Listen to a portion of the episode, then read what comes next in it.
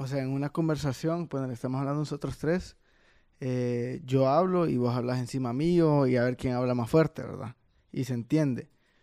Pero cuando estás hablando detrás del micrófono, o sea, si yo hablo y vos hablas encima mío, eh, la audiencia va a escuchar o sea, como Zoom. El audio va y viene, ¿me entendés? Dependiendo quién hable más fuerte. Entonces, vos querés hablar más fuerte que yo, porque en el cuarto, si hablas más fuerte, se escucha, y, pero en el, en el micrófono no. Entonces, vos no te estás escuchando y al final puedes caer como en una discusión y generar como ruido para el, el oyente. Pero con estos, vos te escuchás. Perfectamente. Entonces, cuando vos hablas, si yo estoy hablando y vos venís y, e interrumpís, vas a escuchar como escucharía la gente que estaba escuchando. Básicamente para que me escuche a mí mismo. Para que evitemos el mal audio, como talk over each other, ¿me entendés? Como vos estás hablando, entonces yo hablo más fuerte, yo me escucho, entonces voy a escuchar raro y, y me voy a callar. ¿Y vos tendés a hablar en inglés y español? Sí, Ah, qué interesante. ¿por qué? Pregunta. Ahorita hablé, Sí, hablaste en inglés. hablé inglés. Entonces, Bueno, no sé si te querés presentar para quienes nos están escuchando. no, Dar- bueno, si quieres presentarme vos. Ok. Eh, Juan Carlos Ávila. Si, si algo me falta, ¿verdad? Me, ahí me lo agregas. Juan Carlos Ávila, 29 años, 28. 28. Eh, sos ingeniero civil y tu maestría es... Tengo dos maestrías. Una es en administración de proyectos y la otra es un MBA. Ok. El MBA eh, lo sacaste en la Universidad de... Se llama Globis University en Tokio, Japón. En Tokio, Japón. Ok. ¿Un programa de cuánto tiempo? Es un programa intensivo de un año, donde la gente va a, ¿qué? Seis clases todos los días. No todos los días, dos clases todos los días durante un módulo de aproximadamente seis semanas. En cada módulo una persona lleva seis clases. Al final uno termina sacando aproximadamente 35, 36 clases En un año. en un año, correcto. Ok. Y bueno, uno saca en base a lo que uno quiere. Digamos, mi MBA fue especializado en finanzas, ya que como soy ingeniero, me gustan los números. Y las finanzas es una forma diferente de ver números a como yo estaba acostumbrado, por lo menos. Entonces yo decidí irme más por la rama de las finanzas que, digamos, que recursos humanos. Hay gente que estudió más sobre recursos humanos porque eso era lo que a ellos les interesaba. Yo me fui más por la rama de las finanzas porque al final del día es lo que yo quería estudiar. ¿Cuáles son las distintas orientaciones que habían o las opciones que habían en el plan? El MBA mío, por lo menos, estaba dividido en clases requeridas, que todos, absoluta- absolutamente todos, debían llevar, más o menos 20 clases. Esas 20 clases tienen, no tienen una, no están basadas en algo específico. Había recursos humanos, contabilidad, finanzas, eh, estrategia, marketing. Esas clases generales, por así decirlo, todo el mundo las tenía que llevar. Sin embargo, ya a la hora de especializarte, habían diferentes cursos que no eran requeridos, pero que uno podía tomar.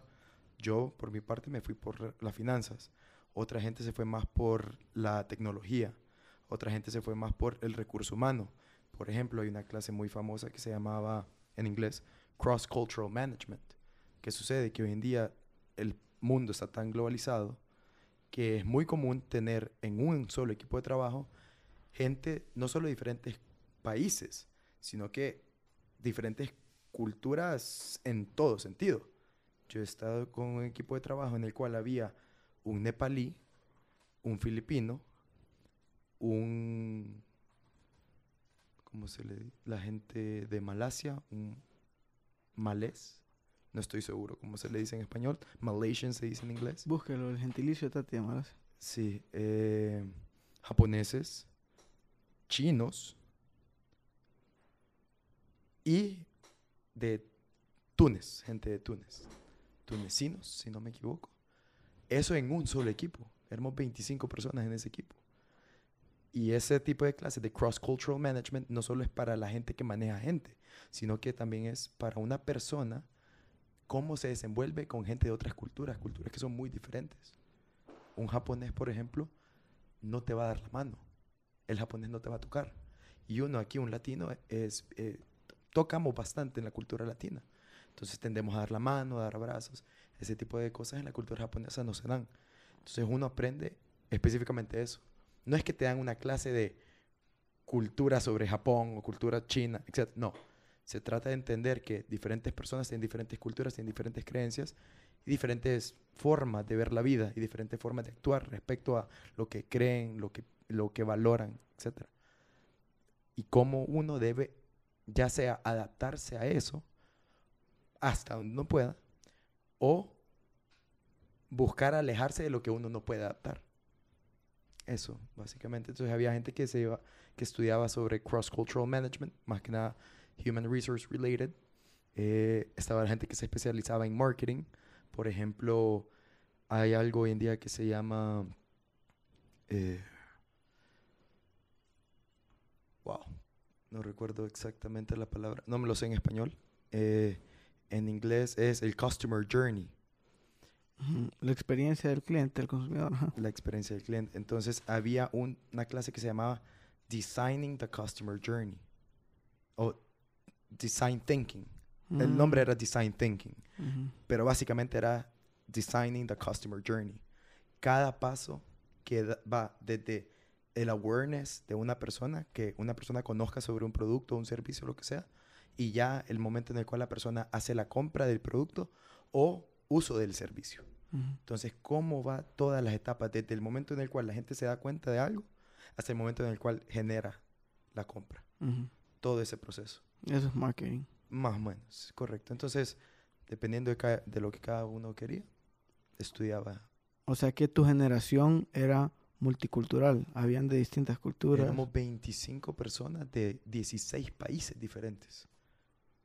Y bueno, uno pensaría, por ejemplo, tomando América Latina de, referencia, hay muchas diferencias, pero también hay muchas similitudes. En Asia no pasa exactamente lo mismo. En parte, por ejemplo, por el idioma. En América Latina, por lo menos, tenemos un idioma en común, que es el español. En Asia no tienen tal cosa. No tienen un idioma en común.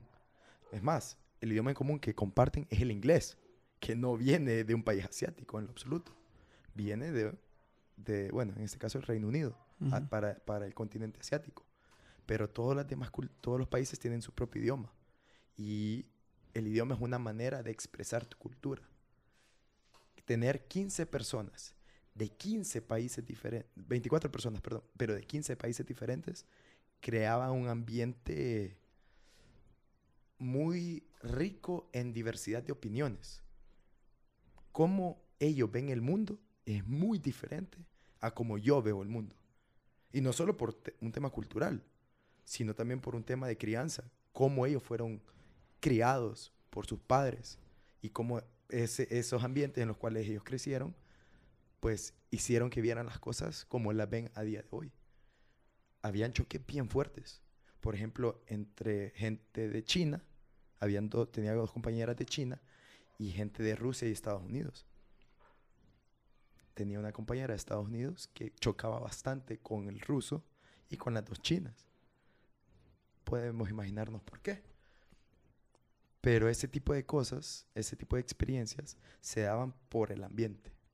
El ambiente... ¿Eras vos el único hondureño en tu grupo? El único. El único hondureño, el único. Creo que soy el primer hondureño que cursa esa maestría, si no me equivoco. Y latinos en general, creo que no pasamos de 15 en los más de 25 años de historia de esa universidad. ¿Conoces a algún otro hondureño en Japón que hayas conocido allá en Japón? Aparte de mi esposa. Aparte que hayas conocido allá en Japón. Eh, un par, sí, hay una comunidad pequeña, pero es una comunidad de hondureños alrededor de 150 personas. De esas 150 he conocido, digamos, a 30, porque la Embajada de Honduras todos los años hace un evento, el, un evento navideño. No recuerdo exactamente la fecha, pero entre el 15 y el 24 de diciembre. precisamente para celebrar las festividades que celebramos nosotros. Y ahí es cuando conocí gente de diferentes partes de, de Japón, hondureños que viven en diferentes partes de Japón. Y de, de los de tus 23 compañeros que decís que eran de 15 países, ¿qué nacionalidades habían? De todas las que te acordes. A ver, habían filipinos, vietnamitas, eh, ruso, US American, había chinos, rumanos, eh, había una de Singapur,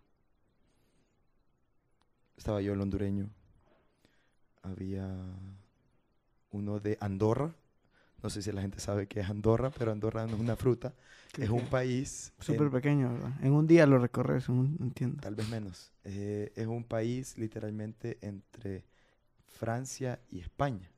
Conecta, conecta París con Barcelona, más o menos. Ni, aeropuerto tiene. La gente va a Barcelona y se va en carro a Andorra. Bueno, entonces había un tipo de Andorra. Eh, Tailandia. Y los otros. Brasil, había un tipo de Brasil. Los últimos cuatro, no recuerdo, ni recuerdo qué es lo que dije ya hasta ahora, pero habían como cuatro más. Éramos 15 países. ah, Indonesia.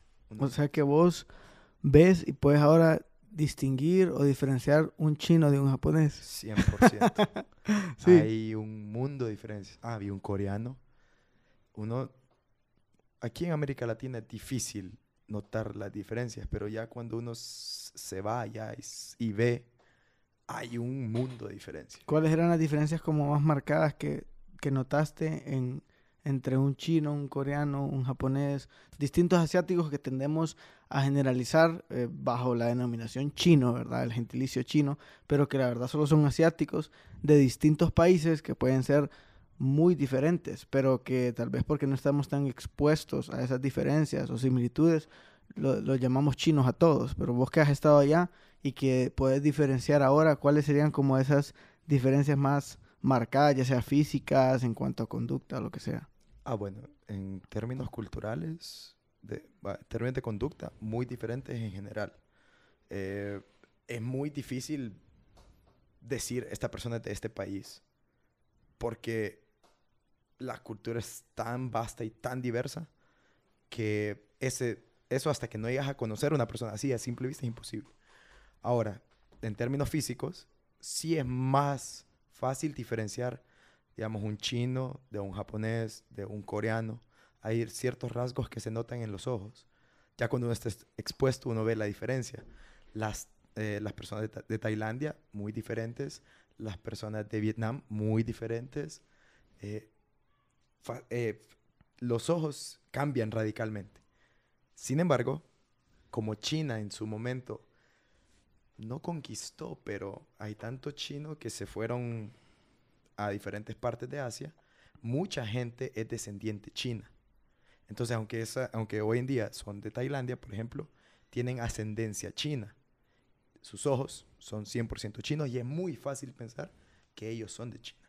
Muy fácil me pasa constantemente con gente de Indonesia, gente de las Filipinas, gente de Tailandia, gente de Vietnam, que tienen mucha, mucha ascendencia china, por lo tanto los rasgos faciales son chinos, pero hoy en día ellos ya no se consideran chinos. Mm. Entonces, toma tiempo notar la diferencia, pero cuando estás en un grupo donde es claro quién es quién, ya notas qué tipo de ojos tiene un coreano, por ejemplo. Una coreana, una coreana no se parece en nada a una japonesa. En nada, absolutamente nada. No una china. ¿Cuáles dirías vos que son las más bonitas? Ah, desde mi perspectiva, las japonesas. ¿Las japonesas? ¿Por qué? La japonesa es muy elegante. Es... No usa... Siempre usan maquillaje, obviamente, pero no tanto maquillaje como las coreanas. Las coreanas engañan un poquito, diría yo. Pero a lo que yo pude vivir en Japón hasta ahora, muy elegantes, muy guapas. Mm, eso. ¿A cuántos países de Asia has ido? ¿Cuáles has visitado? Es, bueno, viví en Taiwán, estoy en Japón, fui a Singapur, eh, Malasia, las Filipinas, Vietnam y ya, nada más eso, porque después pegó la pandemia. Entonces, por ejemplo, planeaba ir a Shanghai, China, pero pegó la pandemia. A Shangri-La. No, no al Shangri-La, pero a Shanghai. Sí. ¿Qué te iba a decir? Y de todos estos países, ¿cuál es el que más te ha gustado? Uy, esa es una pregunta bien complicada. Personalmente, creo que específicamente Tokio, Japón, es algo fuera, fuera de lo que uno puede llegar a conocer. Si excluimos Tokio, Japón, Singapur. Singapur me dejó boquiabierto en todo sentido. Es un país muy pequeño, extremadamente pequeño. En tres días lo recorres en su totalidad, pero tiene una diversidad de culturas y una diversidad de, de edificios espectacular. Espectacular. O sea, yo como ingeniero civil me gustan mucho las estructuras peculiares, por así decirlo. Y Singapur me dejó boquiabierto por las estructuras muy peculiares que tiene. Es, es espectacular. Tienen un... Hay un hotel muy famoso, muy famoso en Singapur, que son tres torres que están conectadas por una especie de barco eh, en la, en la parte de arriba y tiene un infinity pool, la infinity pool más famosa a nivel mundial, si no me equivoco. Búscalo, Tati, ¿cómo se llama? El hotel Marina Bay Sands se llama. Ah. Marina Bay Búscalo en, Sands. en la pantalla. Es algo fuera de este mundo. O sea, una obra de arte, esa es la verdad, es una obra de arte. Ahora, uno con verlo una vez ya, ya lo vio, ya no necesita verlo de nuevo, porque da igual. Por eso digo que Singapur, tres días es suficiente. No estoy diciendo que es el mejor de los países a los que he ido, pero fue el que más me impresionó. Y la cultura, la gente. Singapur es un caso bien peculiar porque tiene diversidad de cultura dentro de Singapur. Singapur se volvió eh, autónomo hace no mucho tiempo, o sea, que unos 80, 100 años, tal vez menos de 100 años. Eh, declaró su independencia y Singapur como tal, no hay gente de Singapur, Singapur, solo las nuevas generaciones. Todos son gente de Malasia, mm, que emigraron ahí. China, exacto, que Es como una capital del mundo. ¿verdad? más o menos Singapur tuvo una política eh, de inversión extranjera muy fuerte en, en los años 60, 70 que iniciaron el nuevo, el nuevo régimen. Eh, tuvo una política económica muy interesante que fue muy atractiva para... Paraíso fiscal. no era un paraíso fiscal, pero tenía ciertas, eh, que- ciertos beneficios fiscales que atrajeron mucha inversión externa. Y Hay un montón de jóvenes, me imagino. muchísimos, muchísimos, muchísimos. O sea, que no es como que hay, como decir, en Honduras hondureños, sino que hay, hay una mezcla de un montón de personas que emigraron a, correcto, a Singapur. correcto. Y el que nace en Singapur. Es de Singapur hoy en día. ¿cómo- ¿Cuál es el, gen- el gentilicio? ¿Qué, qué es eso? Qué buena pregunta. En inglés es Singaporean. Ya tengo otro el de Malasia. ¿Cuál- ¿Cómo se llama? Malasia. Malasio. ¿Y el de Singapur? Ponga el... el... Ese. Ah, Ese es Marina Bay Sands. Es una cosa. Esa es la Infinity Pool de la que yo hablaba. Infinity Pool es que da la sensación de que está cayendo el agua. Es correcto, Infinity Pool es como que el, el agua está saliéndose de la piscina.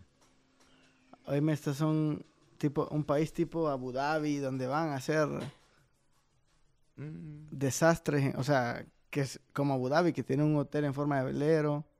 No, sí. ese, ese es en Dubai, ¿verdad? sí, sí, sí, sí. Dubai. Eh, no, no, no sé si tan extravagantes como los que hay en el Medio Oriente, pero sí es... No son obras normales. Tienen obras muy peculiares. O sea que ahí hay billete. Tienen mucho dinero. El, el país, como, como te comentaba, atrajo mucha inversión del extranjero en, su, en los años 70, si no me equivoco. Y eso hizo que la gente pues fuera creciendo en afluencia. Tati, adelante donde salga de afuera, una toma de afuera. Oye, yo he escuchado que en Singapur, que era un país pobre, y que después llegó, no sé si un dictador o era un gobernante que asesinó a todos los, a los que, del crimen y puso políticas bien estrictas que a, la gente ahora le daba miedo a ser atrapada en un crimen. Y que ese es el brother que empezó todo.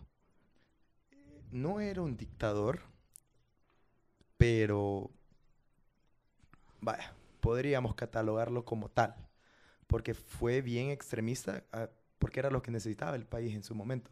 Y en efecto, fue como en los años 50, 60. Yo leí un caso de estudio eh, durante mi maestría, mi MBA, sobre Singapur y cómo él fue electo por su gabinete y que puso políticas anticriminales fuertes.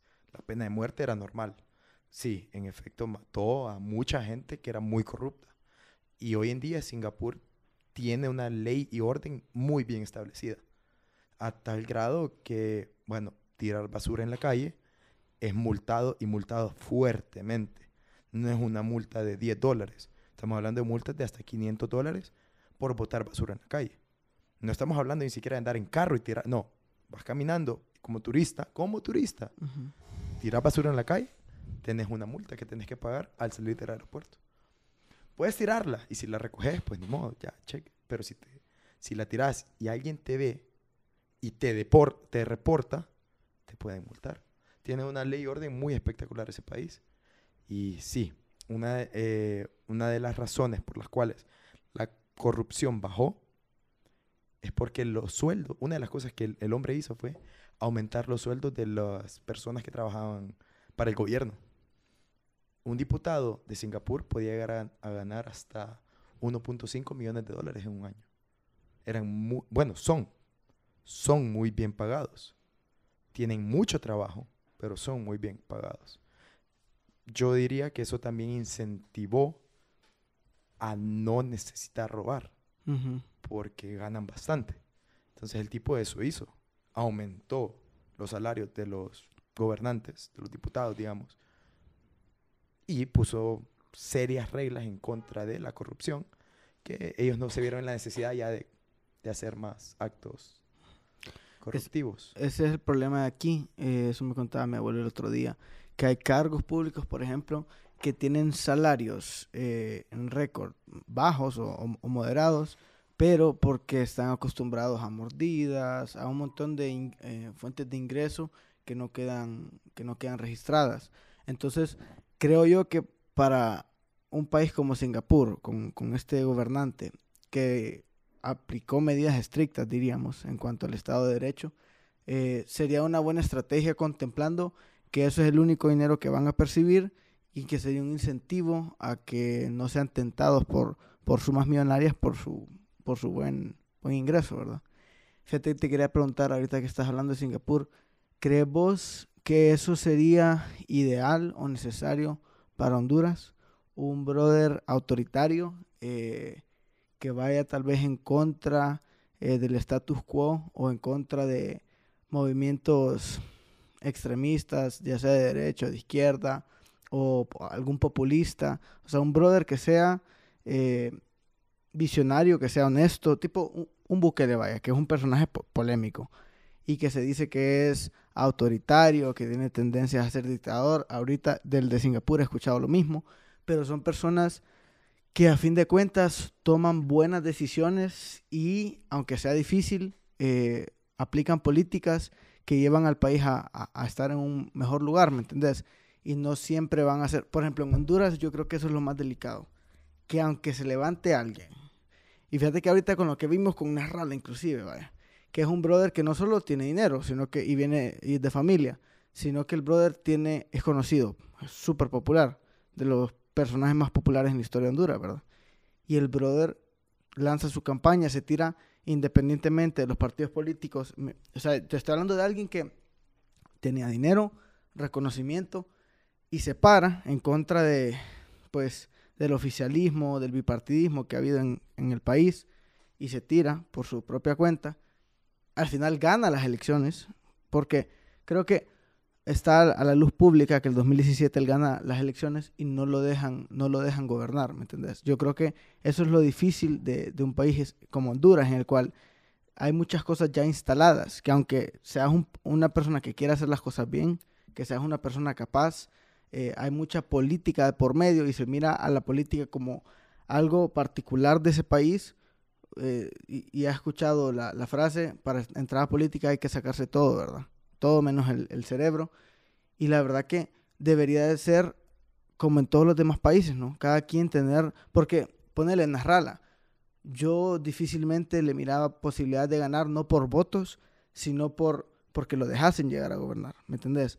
Entonces, no sé si aún en Honduras que se levantase un líder tipo Nayib Bukele, alguien que los de la derecha lo miren como un populista y los de la izquierda lo miren como un dictador que quiera hacer algo, no sé si ni siquiera lo, van, lo dejarían llegar a estar, ya estando ahí, no sé si tendría total autonomía, no sé cuántas trabas llegaría a tener y si sería lo necesario, ¿verdad? Para un país como Honduras, no sé, ¿qué crees? Eso es un tema complicado, honestamente, porque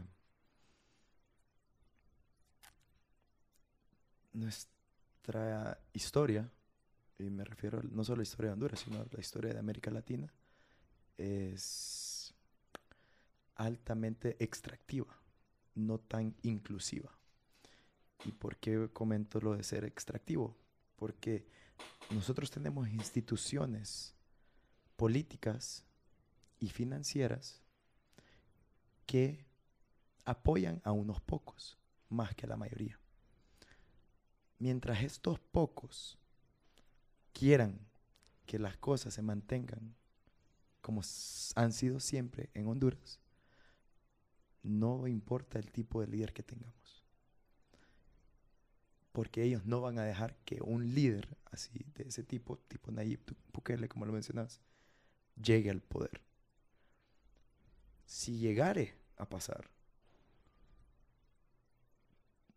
a mí me preocupa más las instituciones que el individuo. Independientemente de quién sea la persona, hombre, mujer, eh, autoritario, eh, déspota, lo que sea, si las instituciones que tenemos, las instituciones, en este caso políticas, no le permiten a él hacer bien, no lo va a hacer. Nosotros no venimos de un país donde haya libertad verdadera, libertad de, de hacer como uno, como el bien común, el bien del pueblo en general. Siempre las leyes van a beneficio de unos pocos. Y eso, independientemente del estilo de liderazgo que tenga el futuro presidente de Honduras, mientras eso no cambie, yo no creo que pueda un solo individuo hacer un cambio radical. Lo vemos en países, digamos, africanos, que tienen un montón de dictadores. Y esos dictadores, ¿qué es lo que hacen? Igual que en América Latina, se enriquecen ellos mismos y tienen a su población en pobreza extrema. O sea, el 60-70% de su población vive con menos de un dólar al día, si no me equivoco. Y ellos están felices de esa manera y así lo van a mantener siempre, porque no les conviene, no tienen incentivos para cambiar nada. Y aquí veo lo mismo. Siempre tenemos dos partidos que se juegan. Vos tenés cuatro años, vos tenés cuatro años. Y así estamos. A veces hay ocho de un partido y ocho del siguiente. Pero es cada quien haciendo algo por su lado, velando por sus propios intereses, no por los intereses del pueblo, por así decirlo. Por lo tanto, mientras eso se mantenga como se mantiene y las instituciones políticas que tenemos se mantengan como se han mantenido hasta ahora, no importa el gobernante que tengamos. Sí. Yo creo que eso es lo importante que el gobierno que va ahora a tomar posesión ejerza políticas de Estado, ¿verdad? No solo que beneficie al, partido, sino que beneficie a la institucionalidad del Estado como tal. Y en el caso de Nayib Bukele, algo que me ponía a pensar, si te fijas, el brother creo que es de los cinco hombres más millonarios de, El Salvador. Entonces, siempre fue afluente, ¿verdad? Siempre fue como una persona con influencia, eh, que creo yo que llegó a ser o, es un, gran empresario, eh, por lo que ya tenía poder, tenía cierto nivel de, de, influencia, después emprende en política, creo que fue alcalde, no sé si uno o dos periodos, y eso ya también le da influencias políticas, entonces hubo como todo un proceso, ¿verdad? No fue como de la noche a la mañana y hubieron varios factores que se alinearon para que el brother, el brother llegara a tomar posesión y aún así yo creo que por eso es que lo han orillado a tomar acciones como presentarse, creo que fue en el Congreso, con, militares, ¿me entendés? Que por eso es que lo llegan a tachar de dictador.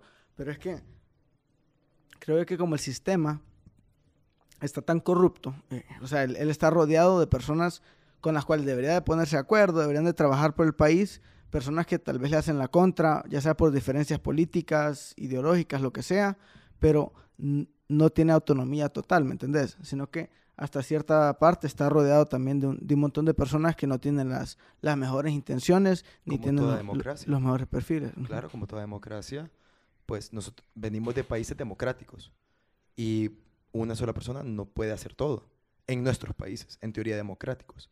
Entonces, se tiene que rodear de gente. Y así como hay gente que lo apoya, hay gente que está totalmente en contra de lo que él está haciendo. Y porque esa gente está en contra de lo que él está haciendo, es que él ha tenido que tomar medidas, si bien es cierto, radicales, extremas. Eso era lo que quizás El Salvador necesitaba. Eso es quizás lo que Honduras necesita, probablemente. Sin embargo, me gustó lo que dijiste de que fue algo progresivo. No fue algo abrupto de la noche a la mañana, porque el cambio rara vez lo es. El cambio abrupto a la gente no le gusta. La gente no lo acepta. Pero si se van haciendo cosas progresivas en base a un plan bien establecido, el cambio es posible. Por eso te, te hacía la pregunta, que si creemos que sea algo que Honduras necesite, por, por lo mismo, porque yo veo eh, región, estamos en la misma región, ¿verdad? Y la política, la, la corrupción, hasta cierto punto son, son hermanos, ¿verdad? O sea, tienen muchas eh, semejanzas. Y yo me, me, pongo a ver, ¿será que necesitamos un líder de esa manera, o sea, que tenga que tomar decisiones tal vez no muy populares, decisiones polémicas, que como te digo, sean criticadas tanto por la derecha como por la izquierda, porque tal vez la persona en, general lo que está haciendo es objetiva y es lo que yo le veo a, Bukele.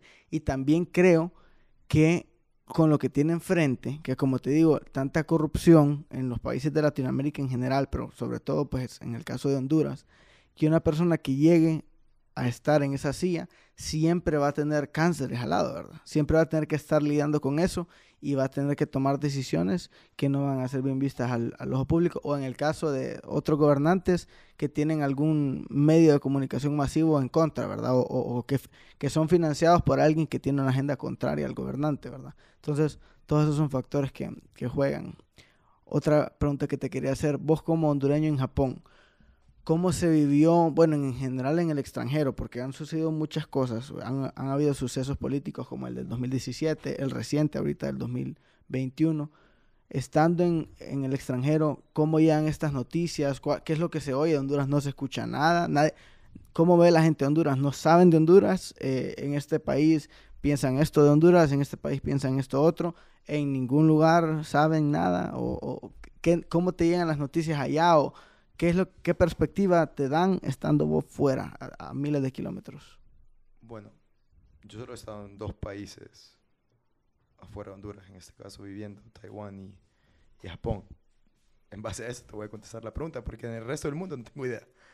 Eh, en ambos países, Honduras no es conocido. Uno dice que es de Honduras y ellos le preguntan dónde queda eso digamos en particular en Japón me ha pasado mucho que me preguntan dónde queda mi país, porque ellos, el japonés promedio conoce Estados Unidos, Canadá y si tenemos suerte, México. De ahí para abajo, quizá Brasil, y porque son países gigantescos. Todo lo demás no lo conocen. Tenés que explicarles que América se divide en norte, centro y sur y que Honduras es parte del centro eh, de Centroamérica. Eso ellos no lo saben. de política, las noticias que llegan son como que casi nula. Yo, por ejemplo, no, no puedo seguir noticias japonesas porque no entiendo el japonés a ese nivel. Nunca veo televisión japonesa, mucho menos noticias. Hoy en día la social media ha hecho que sea más fácil recibir noticias. Entonces yo recibía mis noticias por medio de social media, no por medio de noticieros japoneses. Sí se habla de, lo, de los sucesos puntuales, como por ejemplo que ahorita en Honduras hubieron elecciones, que ahorita en Honduras fue electa la primera presidente. Sí, sí, se escuchó eso ya. Claro que sí, la noticia llega, pero es muy poca la gente que conoce a ese nivel o que lee ese nivel de, ese nivel de noticias. Por ejemplo, yo nunca leí un periódico aquí en Honduras. Allá pasa exactamente lo mismo. Lo que es afuera de Japón, al japonés casi no le importa, a menos que sea de Estados Unidos. Cuando sucedió lo de las elecciones del 2017, eh, ¿supiste algo? ¿Llegó alguna noticia ya de los relajos? Claro que sí, social media hoy en día está en ¿Cierto? todo el mundo, así que Era más que nada a través del social media. sí, sí, sí, yo, yo, o sea, yo lo seguía por social media, no podía verlo de otra manera. Y yo seguí todo del, del principio a fin, dos semanas, si no me equivoco, de, pues, de todo lo que pasó en el 2000, sí, finales del 2017. Ok, mencionaste también, entonces sacaste un MBA que es ah, Masters in Business Administration, ¿verdad? Sí. En Japón, de Sí. un año, ok. Y mencionaste que también sacaste una maestría en Taiwán. Sí. ¿Cuál, cuál es el título o el, major, la, la maestría? La- las clases se especializaban en Project Management, administración de proyectos. El título es Master in Civil Engineering, porque yo soy Civil Engineer, no soy ingeniero civil. Entonces mi maestría simplemente me daba el grado de Máster en Ingeniería Civil. Las clases que llevé eran especializadas en Administración de Proyectos. Pero el título es el mismo para todos los ingenieros, independientemente de en qué se especializaron. Ese sí fue de dos años. Sí, dos años completos. ¿Y cómo fue la diferencia? A ver, ¿cómo fue el proceso para empezar? Desde tu aplicación, tu reacción, tal vez po- eh, posibles desánimos, eh, desilusiones, lo que sea en el proceso, desde que aplicas, cuando sos aceptado y cuando llegas ahí y el contraste cultural en general, el, el cambio radical, ¿verdad? De estilo de vida, de, continente, de cultura, todo. Bueno, empezando por la noticia, eh, mi caso fue bien interesante. Yo no estaba pensando en Taiwán, yo estaba enfocado en Japón, para ser honesto. Mi esposa se fue a estudiar allá hace que aproximadamente siete años, en el 2015. Y No sé si querés que hagamos una pausa ahí, que adentres un poco más en ese. Decís que tu esposa. En aquel entonces mi novia. si querés eh, tal vez dar un poquito más a detalle esa historia de tu esposa, Uy, tu- en aquel momento tu novia, ahora tu esposa. bueno, mi, mi novia en aquel entonces, hoy en día mi esposa, se fue a estudiar su maestría a la Universidad de Tokio. Em, desde entonces, ella es dos años mayor que yo, entonces ella, digamos, estaba un poco más avanzada en, en su vida. Dos años entre 21 y 23 se sienten bastante, porque una persona ya está en maestría, el otro está, yo estaba terminando mi, mi pregrado. Entonces, no es como que la podía seguir inmediatamente o, o aventarme a dejar mis estudios y, y solo irme y, y ver qué hago con mi vida ya. Entonces apliqué, si no me equivoco, cuatro o cinco veces a Japón y las cuatro o cinco veces fui rechazado. Después de tantos rechazos, decidí intentar una vía alterna, que era Taiwán, en este caso, porque Honduras tiene mucha relación con Taiwán. Entonces dije, bueno, no puedo estar en Japón. Intentemos estar en Taiwán y por lo menos estar en la misma time zone, a una hora de diferencia, no 15 horas de diferencia como es entre Honduras y Japón. O sea que sí te importaba esta novia. Bastante, creo que... Orientaste en, hasta cierto punto, orientaste el curso de tu vida, porque es, un, es una etapa, yo creo, crucial y fundamental, ¿verdad? 100%. Porque es como de pivote para dónde va a ir orientada tu vida. 100%. donde sacas tu maestría puede ser un, un- fuertemente el lugar donde vos te desarrolles o, o, o consigas un trabajo, te desenvolvas profesionalmente, te cases, como fue tu caso, pero 100%. Que, que creo yo que es un, un caso raro porque te casaste en el extranjero, pero con una novia que conociste en el interior, de la misma nacionalidad, pero a, a miles de kilómetros de, de Honduras. Entonces, si, si quieres seguir entonces tu novia, aplicas a Taiwán porque tu novia, estabas aplica- apuntando a Japón, mi rechazado cinco veces, Sí. entonces aplicas a Taiwán. Ujú. Aplico a Taiwán. No la consigo inicialmente. Y bueno, Dios tiene su manera de obrar.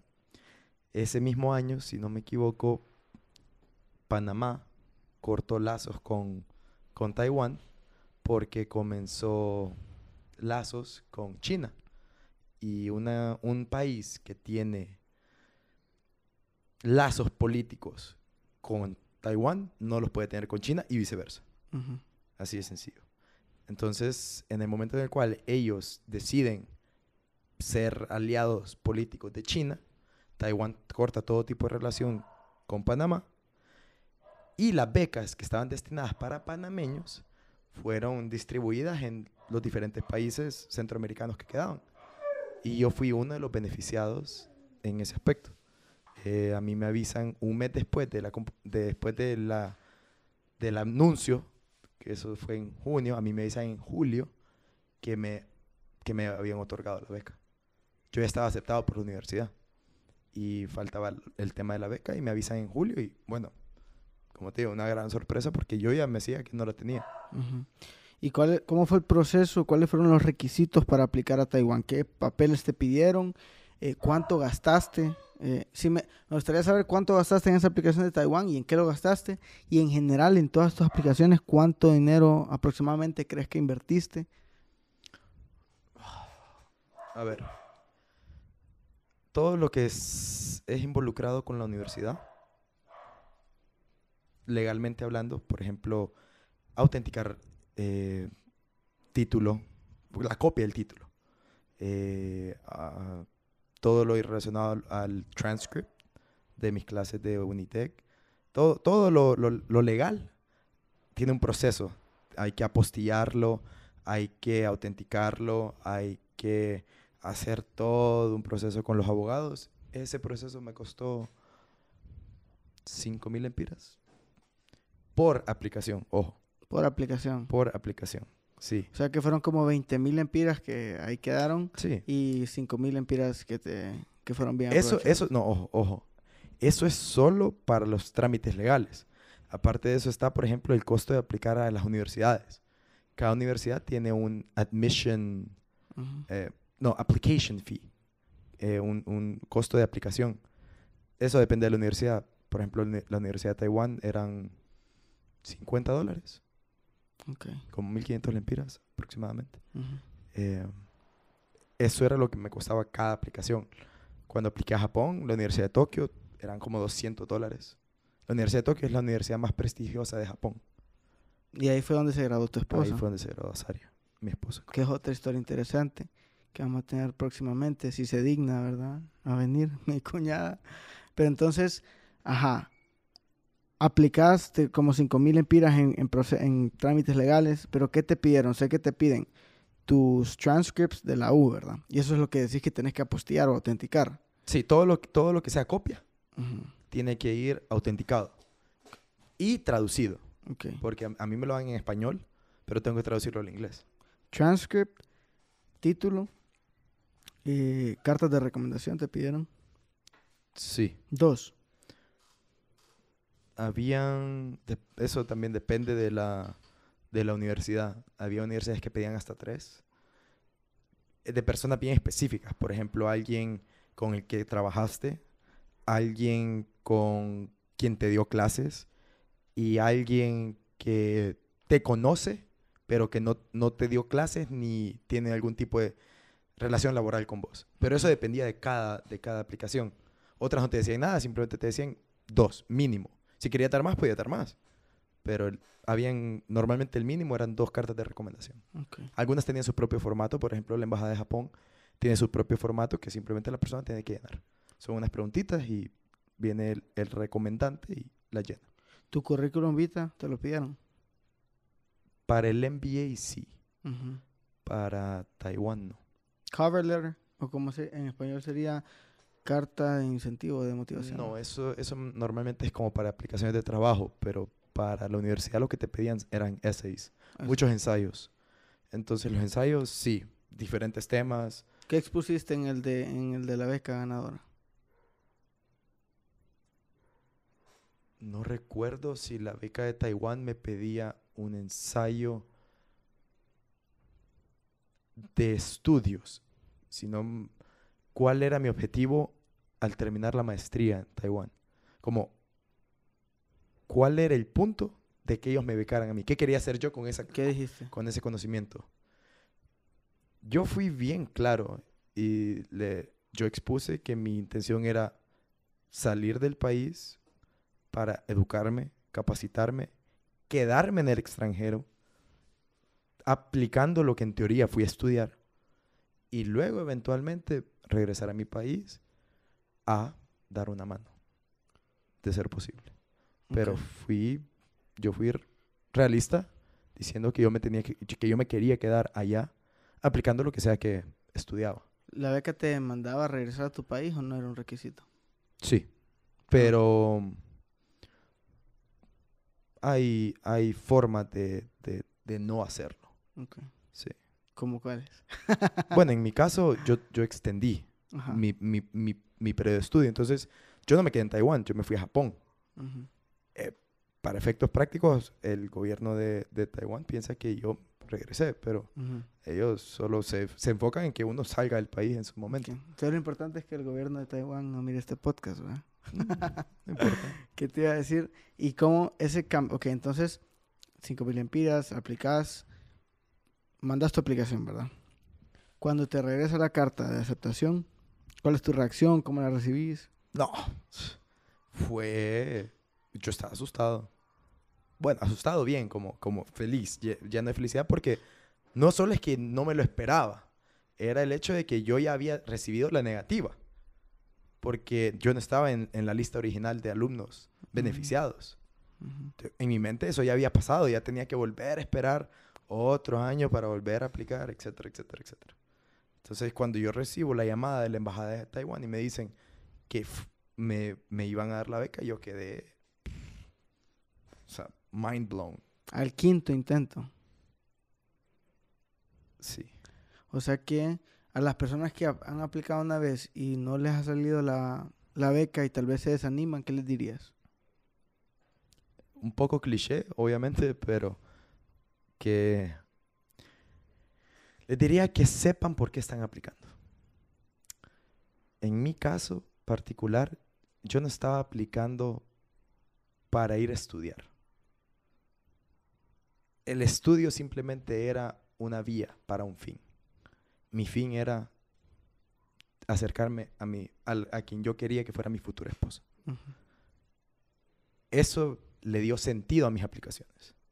Eso era lo que llenaba el tanque de gasolina de mis aplicaciones. Entonces, mi fin no era sacar la maestría, mi- el fin era otro. La maestría era un medio para ese fin. En otras palabras, que se vayan detrás de un culo a todos los Yo no dije eso. Yo no dije eso. Pero lo, lo que importa es saber por qué uno aplica. Si tu objetivo está bien claro, no importa cuántas trabas en el camino hayan, vas a seguir y vas a seguir y vas a seguir porque el fin está claro. Entonces, es como, es como empezar una empresa. Si tu visión está clara, no sabes cómo vas a llegar a ella. Nunca, es imposible saberlo. Vas a hacer un plan de negocio y nunca vas a seguir ese plan. Pero el objetivo está claro. Y te vas a seguir moviendo Te en base a- a ese Te objetivo. vas a ir adaptando en el camino. Claro. Sí, Como Japón no era un fin en sí, el fin era estar cerca de mi, de mi futura esposa. Ir a estudiar a Japón era un medio, como fue, lo fue ir a estudiar a Taiwán. Pero yo siempre estuve claro que al final del día yo tenía que acercarme a mi esposa y que el objetivo era casarme con mi novia en aquel entonces. ¿Y estuvieron cuántos años a distancia?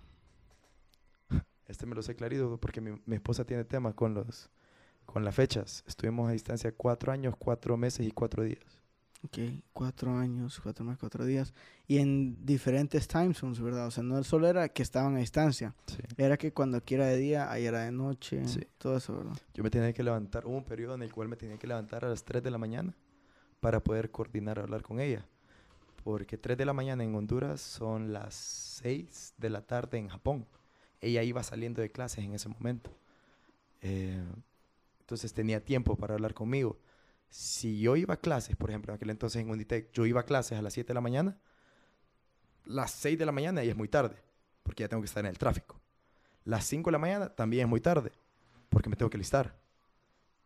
Las 4 no, no servían mucho, porque ella tenía cosas que hacer de noche. Mm. Entonces me tenía que levantar a las 3 de la mañana.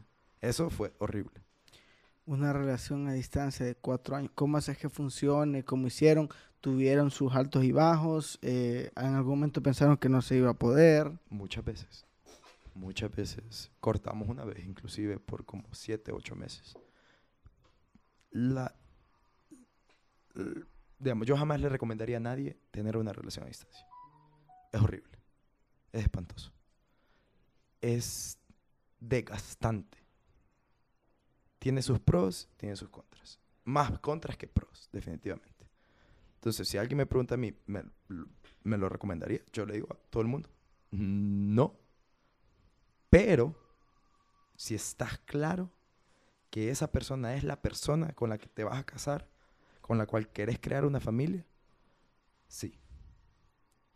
Es la única manera de sobrepasar todos y cada uno de los problemas que se van a encontrar por la distancia. ¿Qué es lo más difícil de una relación a distancia? Y más en, en tu caso que fueron varios años y horarios distintos. No te podría decir lo más difícil porque hay muchas cosas que son muy difíciles y que no le puedo poner una magnitud mayor a una que otra. Vaya, algo que fue positivo a la larga, pero que en el momento era complicado, era la comunicación. Los diferentes horarios hacían que la comunicación fuera escasa en ciertos momentos. Y teníamos que ser bien claros cuando podíamos hablar, como que, que, que nos decíamos. No era tan fácil. No, era no, no tenías tiempo ilimitado para, para contarle todo lo que hiciste en una tarde. No, tenías que ser bien conciso. Porque tenías que aprovechar cada minuto posible. Entonces aprendimos a comunicarnos. Pero eso fue a la larga. En el momento fue algo terrible. Eso por una parte. La otra parte, lo lógico que es el, el- la conexión de querer abrazar a alguien, querer... Cuando alguien te cuenta algo, algo, que es, algo que le está costando, algo negativo que está viviendo, y uno como hombre quiere proteger, quiere cuidar, quiere velar por esa persona, no poder hacerlo, te sentís impotente. Es como, ¿qué palabras le doy para que ella entienda que no se debe de sentir así, por ejemplo? Ujú. Eso fue horrible. Y me, me ayudó a mí, por ejemplo, a aprender a escuchar más de lo que hablo. Hoy en día, más bien, ya, ya ni le digo qué hacer a mi, a, a mi esposa. Simplemente la dejo que hable, que hable, que hable. Y si en algún momento me pide mi opinión, le doy mi opinión. No le doy una recomendación, le doy mi opinión. Pero aprender a escuchar es bien difícil. Sí. Es bien difícil. Y eso, y eso es algo que no tenés de otra en una relación a distancia. Porque no, no, there's no connection. Yo creo que lo difícil es, creo yo que en todo tipo de transacción, de relación, pues hay una relación ganar-ganar, ¿verdad? Eh, cuando uno pues invierte tiempo o esfuerzos, espera una retribución, puede ser monetaria, puede ser de cualquier tipo, ¿no? En caso de tus hijos, invertís tiempo, invertís eh, dinero y pues tu retribución puede ser más allá de lo, de lo monetario, ¿verdad? Puede ser un sentimiento de satisfacción, de desarrollo a la humanidad, lo que sea. Pero en una relación, por lo general, pues uno se esfuerza porque tiene demandas, hay requerimientos, hay, que- dar esfuerzo, hay que invertir tiempo, dinero y la retribución se espera afecto, ¿verdad? Se espera compañerismo, se espera eh, solidaridad, compasión, tener a alguien, ¿verdad? Tener a alguien al lado y estar únicamente pagando el precio o, cumpliendo los, requerimientos, ¿verdad? Queriendo eh, hacer, hacerla que fructifique, pero no tener o no poder aprovechar eh, la ratificación, la, gratificación que daría el tener afecto, ¿verdad? El tener a la, persona aquí al lado, el poder platicar, el poder servir de, de apoyo. Entonces es como, solo estoy dando, solo me estoy desgastando y no, y no se está viendo en el momento. Entonces, tenés que definitivamente, creo yo, estar decidido y verlo como algo a largo plazo, donde sabes que en un futuro pues va, va a haber o va, va a valer la pena o va a llegar, sea hoy, mañana, va a llegar un punto en el cual eso sí va a tener eh, beneficio, ¿verdad? Sí, sí va a haber una, una remuneración, sí vamos a volver a estar juntos. Y si no está claro eso, ya sea porque no sabes si van a volver a, encontrarse o no sabes si esa es la persona indicada, creo yo que no, no sería ideal, ¿verdad? Eh, adquirir ese compromiso o ese sacrificio. Sí. Eh, en finanzas hay algo conocido como sunk cost. No costundido, costundido. Que es cuánto le has invertido a algo y pues que le seguís invirtiendo, le seguís invirtiendo y puede hacer que todavía no le ve, no hay recuperación en la inversión, no está recuperando nada y le seguís invirtiendo, le seguís invirtiendo porque uno dice, ya le invertí tanto que tengo que seguir. Una relación a distancia se puede sentir así. Lo que es importante es estar claro que es algo temporal y que es algo que va a rendir frutos a muy largo plazo, siempre y cuando sea el objetivo desde el inicio.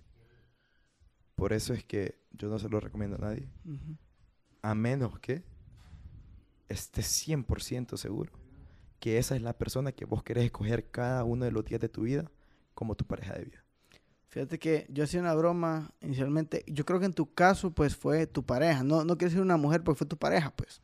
Tu soulmate, como le quieran llamar.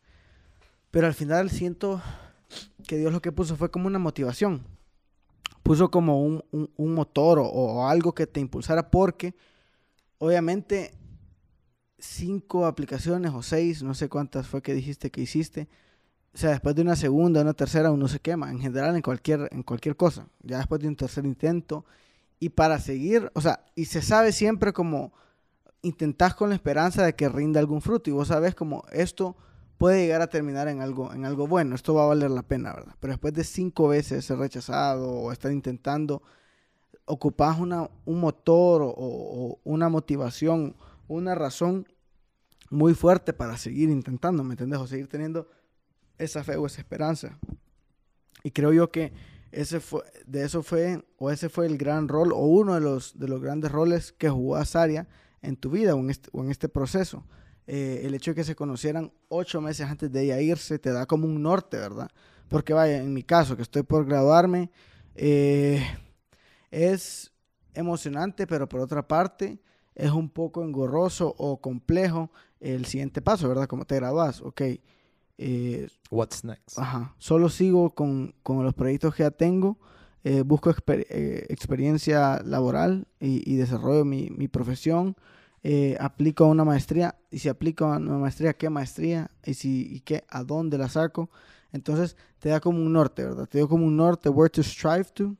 Y ya después con eso, y yo creo que también el tiempo invertido en tu relación también te ancló por lo que vos decís. O sea, si ya, si ya invertí un año, lo que sea, de tiempo, de esfuerzo, de, de emociones, lo que sea, ya que valga la pena, ¿verdad? Y hagámoslo hasta el final. Entonces, creo yo que esa fue la ventaja o el beneficio de esa relación, una de las muchas, ¿verdad? De las tantas que, ya se han dado y que se están por dar, pero parte del propósito que Sari, creo yo, llegó a cumplir en tu vida. Bueno, entonces aplicas, te aceptan. Cuando llegas al país, cuando te vas, te vas de Honduras y llegas a un país en Asia, a miles de millas de, distancia, eh, totalmente una cultura distinta, gastronomía distinta, tradición, costumbre, eh, religión, lenguaje, todo distinto, distinto. Llegas ahí por primera vez, salís de casa y es en otro país. ¿Qué, pensás? lo primero que te pasó por la mente, lo primero que viviste. Bueno, honestamente fue un shock fuerte porque Taiwán es 180 grados de diferencia a Honduras en todo aspecto. la barrera del idioma es fuerte. No poder comunicarte con alguien te hace, te obliga a desarrollar otras habilidades de comunicación. Te das cuenta que uno no solo se comunica con la boca, sino que se comunica con, pues, con las manos, con los gestos, etc. Eh, aprender a valorar las personas que te escogen y que vos escoges como amistades. muy importante con quién te rodeas en, en un país ajeno al tuyo, porque así como pueden ser muy buenas personas, pueden ser muy malas personas. Y tu ambiente es el que o te construye o te destruye. Así de sencillo. En mi caso tuve la bendición, diría yo, de tener muy buenas amistades en Taiwán que me ayudaron a adaptarme rápidamente. Yo me adapté en seis meses. Eso es, eso yo lo considero rápido. Eh, no es que aprendí el idioma, pero me adapté a, a las cosas que para uno puede ser difícil. Cosas como, por ejemplo, no darle la mano a alguien que estás conociendo. Eso, aquí lo hacemos. ¿Cómo lo hacen? ¿Cómo lo hacen ellos? No, allá, así. Arigato. No, no, eso es en Japón. En, en Taiwán solo. Mucho gusto. ¿Qué pedo? Sí, no, eso tampoco. ¿No hay alguna palabra de hola, como chao? Cuando conoces a una persona por primera vez se dice Hajime Mashite. Ay, qué largo. Hajime Mashite. Sí, más. Sí, es como un placer conocerte, algo así. Ok. Es, Eso es chino. eso es japonés. Japonés. No, te digo en Taiwán. En Taiwán, no, bueno, me fui a Japón, pero en, en Taiwán, de nuevo, seis meses la adaptación. Hice amigos rápido. Gracias a Dios soy una persona sociable. Entonces, eso también ayuda. Ser introvertido, cuando te vas del país, de cierta manera te hace volverte un poco más extrovertido. Porque la situación así lo amerita. Si sos muy introvertido y te vas de tu país, o te volvés extrovertido o te regresas a tu país. Así de sencillo. Porque siendo introvertido no hay manera. No hay manera. No, no podés, no podés esperar que hayan oportunidades si no conoces gente.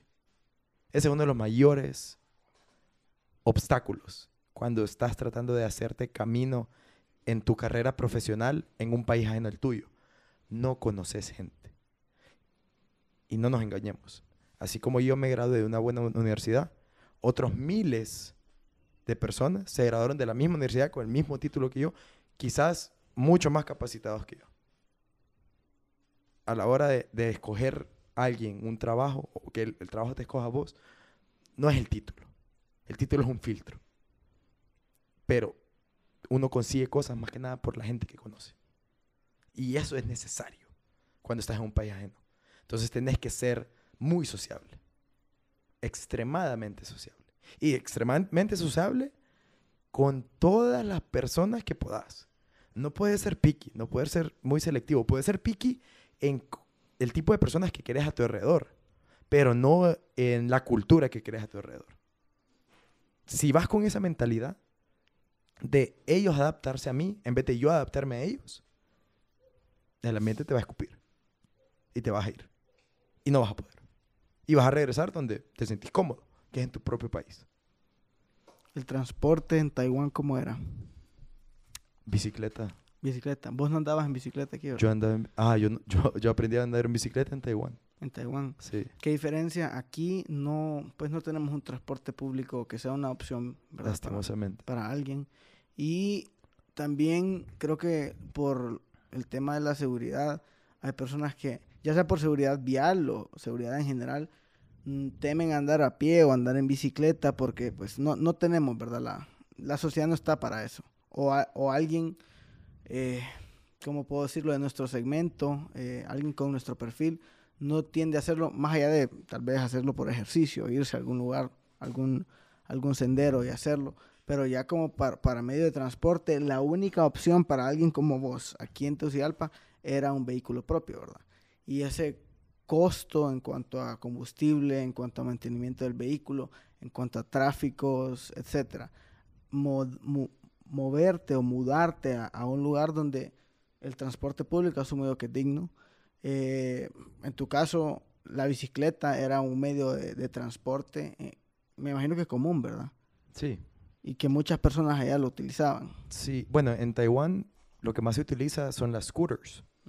Eh, aquí me sorprende que, no, que todavía no haya penetrado tanto la scooter, eh, ya que es, un, es una herramienta de movilización masiva en Taiwán. En Taiwán, en las calles, hay un carril específicamente para scooters. Y se está todo el tiempo hasta la madre. Está mamadísimo. En cuanto a la recreación, yo vi que subiste, creo que fue videos o fotos que te vi que en una que hiciste un, un triatlón, creo que era. Ah, Era allá, allá hay algo que se llama Spartan Race. Eh, esto es un, un modalidad, una modalidad de, de obstacle course racing, básicamente una carrera con obstáculos, en el cual una persona, dependiendo de la categoría en la que está, corre 5, 13 o 21 kilómetros, hace 20, 25 o 30 obstáculos y pues pues si terminas, terminas. Si no terminas, no terminas. Te dan una medalla de participación. A la gente que participa por, por ganas, así como yo, por ejemplo. Hay otra gente que ¿Vos vive de eso. ¿Terminaste? Sí, sí, sí, claro. Hay otra gente que vive de eso. Hay otra gente que de verdad compite y les pagan. O sea, si ganan la competencia, les pagan bien. No es un CrossFit Games, entonces no tienen ese pool, pero ha ido agarrando caché y hay, y hay mucha gente que le gusta. La gente que le gusta, por ejemplo, CrossFit, es muy normal que se involucre en este tipo de eventos, porque son eventos que te, que te exigen al máximo, porque no hay un solo tipo de, de, que, de muscle group que utilizas más, utilizas todo tu cuerpo. Corres, utilizas tus brazos y tu espalda para subir la cuerda, tocar una campana. Hay, hay algo que se llama monkey bars, que tenés que cruzar como un mono. Si no tienes buena, buena fuerza de brazos, no puedes hacer eso. Y cada vez que fallas un obstáculo, te toca hacer 30 burpees. Obligatorias. Independientemente de que lo estés haciendo competitivamente o por vive. ¿Cuántos kilómetros hiciste? Yo corrí en la de 5 y en la de 13. Quería correr la de 21, pero en eso pegó la pandemia. Ok. La de 13, ¿qué tal la sentiste? ¿Pudiste sentís que definitivamente hubieras hecho la 21? Eh, Claro que sí. ¿Te sacó el aire? Ok. Claro que sí. No, yo- mi, mi- mi meta era en ese año terminar, la- eh, se llama trifecta, que es competir en la de 5, 13 y 21, todos en el mismo año. Yo quería hacer eso, lastimosamente no pude por la pandemia. Me quedé con, terminé la de 5 y la de 13. Eh, ¿Cómo es la preparación para eso? A ver, esto- todo es a pie, o sea, por tierra. Sí. Nada es nadado. no, Ok. todo, todo ¿Bicicleta? es corrido. Corrido. No, no, no, por eso digo que no es un triathlon. Ok. Nada que ver. Simplemente corres, corres, corres. Y en cierto momento tienes que hacer un par de obstáculos. ¿Tuviste que tener algún periodo de acondicionamiento? Claro que sí. Sí. Claro que sí. Eh, la gente que practica CrossFit, rapidito. eh, ya tiene la, el- el- la condición física para hacer ese tipo de eventos. Alguien que hace, por ejemplo, powerlifting, como yo lo hacía en el 2016, 17, mm, no es para ese tipo de personas. Ocupas como muscular endurance, cardiovascular endurance. Correcto. Es bien holistic. No puedes, no puedes ser solo fuerte de arriba y no ser fuerte de abajo. Por ejemplo, no puedes ser fuerte de todo el cuerpo y no tener estamina o resistencia. Vi que también participaste en un deporte que eran como barcos en los cuales estaban remando. Ah, eso, eso fue en Taiwán. Eso, ajá. En Taiwán hay algo que se Pero llama Dragon Boat. fue en Taiwán o fue en Japón? En Taiwán. También, ¿verdad? Sí, en Taiwán. En Japón, pues, desde que me mudé, yo me mudé a Japón en el 2019. Y desde que me mudé a los meses pegó la pandemia. Entonces, imposible hacer cualquier cosa allá. Eh, en Taiwán hay un evento muy conocido que se llama Dragon Boat. eh, que básicamente gente no remando, paddling. Es, es diferente, es diferente. Explícame ese deporte. Básicamente vas en un barco. eh, son, creo que, nueve personas por lado. Paddling en uni- al unísono por aproximadamente dos minutos. Como el remo. O sea que ahí te trabaja bastante espalda. Bastante. Espalda y brazos. Brazo. Espalda, brazos y, Y hombro. y hombro. Bastante. Y, y es y continuo. quema. Hacer sí, muscular endurance. sí, y quema. ¿Cuánto tarda más o menos una carrera?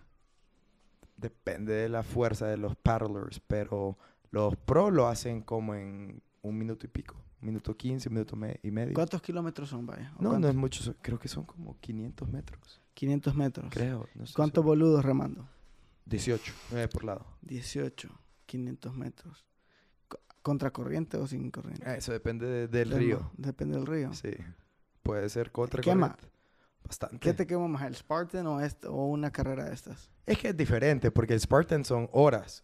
No, no es algo de cinco minutos. Estos son dos minutos que no podés parar. No podés parar. Qué Tenés a un, esa sensación. Correcto. No Tenés puedes un parar, drummer put, que te va dando el timing, te va dando el y tempo. te va motivando ahí. Y te va gritando, te va gritando que remá, remá, remá. Feo. ¿Vas con música? No, no podés, imposible. Tenés que escuchar al drummer, porque él es el que te da el tempo. Y Ok. tenés que ir al unísono con todos tus compañeros. Y es difícil coordinarse. Claro que sí. O Es sea, que no solo estar como No, más ahí dándole duro. No, no, no, no. Porque tu, tu fuerza no es suficiente para mover el barco. El barco es demasiado pesado. Entonces todos tienen que remar y todos tienen que entrar al agua y salir del agua al mismo tiempo. Uno que se descoordine, revienta todo el barco. Hay posiciones más clave que otras. Digamos, los que están enfrente y en medio son más importantes que los que van atrás. Ok. Pero el que va atrás da el final boost. Si el que va atrás se desentona, puede pasar que desentone el que va enfrente y el que va atrás porque a veces chocan. Los, los paddle, eh, no sé cómo se dice en español, Lo- los remos en- en- entre ellos. Ok. Oye, algo que yo siempre me he preguntado. Porque siempre, ponerle cuando estaba en primaria, pucha, ¿y será que en secundaria va a ser más difícil? Y en secundaria, pucha, ¿será que la universidad va a ser más difícil? Y aparte que te vas adaptando, vas creciendo, ¿verdad? Entonces, tus destrezas van creciendo con vos eh, y como persona. Mm, Tal vez la asignación es o más compleja o igual, pero vos como persona sos más apta. Eh, y siempre me he puesto a pensar, ok, ¿será que un master's o será que la educación en general en otro país ya va a ser más difícil? En este caso, ahorita que estoy cursando pues la universidad en Tegucigalpa, la diferencia en cuanto al nivel de dificultad entre lo último que cursaste, que fue tu ingeniería en Unitec, aquí en Tegucigalpa, y tu maestría en Taiwán, eh, ¿sos una persona que competías allá, eras capaz o es mucho más complejo, mucho más difícil, o simple y sencillamente lo que haces acá lo vas a ir a, replicar allá y vas a añ- añadir a tus destrezas en cuanto a vivir solo, esto y el otro, pero siempre si eras un buen alumno acá, por lo general allá vas a tener un buen rendimiento. ¿Cómo es eso? La dificultad es variable. Eh, no porque llevara clases yo muy difíciles allá quiere decir que acá hubieran sido fáciles. Eh, para empezar, yo, yo aquí llevo un pregrado y la maestría allá, nada que ver las clases. Si hubiera llevado la misma maestría aquí, no sé, no lo puedo comparar, si hubiera sido más fácil aquí que allá. No, ten- no, tengo, no tengo idea en ese aspecto. Ahora, lo que sí te puedo decir es que si sos aplicado en tu pregrado aquí en Honduras, vas a ser aplicado el doble en tu maestría o lo que sea en el extranjero. Por dos razones. La primera es que ya estás acostumbrado a ser aplicado. Entonces tenés ese, como, esa motivación in- in- interna tuya que te obliga a ser bueno Y hay, hay independientemente. más demanda, es más demandante, igual. La demanda te la pones vos. Eh, ellos te dan un currículum, vos tenés que aprenderlo y punto. Eh, yo me fui bien capacitado. Yo de Unitec salí con todas las armas requeridas para ir a poner en- el nombre de Honduras en alto. Nunca me sentí menos que ningún taiwanés, que ningún japonés, que ninguna persona de ninguna parte del mundo. Ninguna europea. Es otro que te voy a preguntar. ¿Ves a algún japonés, alguien de, de otra nacionalidad que es capaz y lo pondrías al lado de un hondureño capaz? ¿O es que son alienígenas y hay alguna codificación distinta en su mente? Hay codificaciones distintas en su mente por su cultura y todo eso, pero no es comparar peras con manzanas. Eh, no quiero decir que cualquiera lo puede hacer porque también hay, hay- hay un grado de IQ que tenés que tener para poder cursar ese, a ese nivel. Pero alguien que lo tiene, la cultura no, no- no importa. Ok. Eh, donde te formaste académicamente en el pregrado es irrelevante. ¿Algún compañero tuyo de carrera o de, de secundaria que vos lo veas capaz aquí y vos decís, este hondureño también puede ir allá y hacer competencia y, y sobresalir? Tengo muchos, no, no quiero dar nombres, pero hay mucha gente que yo creo que salió con todo lo que necesita salir de, de high school y que bueno, si no lo ha aprovechado es porque no ha querido, no porque no ha, no porque no ha podido. Pero ento- entonces el hondureño sí tiene las destrezas o los recursos, bueno, Ciertos hondureños. ciertos hondureños. Los privilegiados. Por eso te digo, los que tienen los privilegios o las oportunidades como vos, eh, el ir fuera del país a cursar académicamente es sumamente complicado o si sos alguien con muchas destrezas, capacidades, eh, rendimiento y resultados aquí a un nivel pues universitario, probablemente vas a ser competitivo en otro país. 100%. Sí, ¿verdad? 100%, porque al final del día todo es cuestión de cuánto te dedicas a lo que quieres hacer.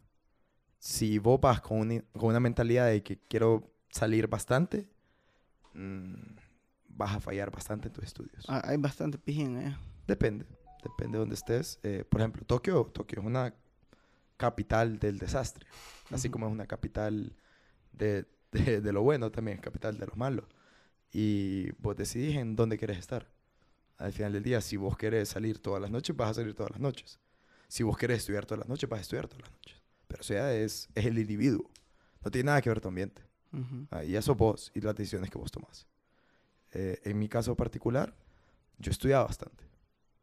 ¿Viste algún, ya sea japonés o algún chino, superdotado, que vos dijeras memoria fotográfica o, o robótico, o una disciplina intachable o... Honest- honestamente, nada, nada fuera de lo normal. Ujú.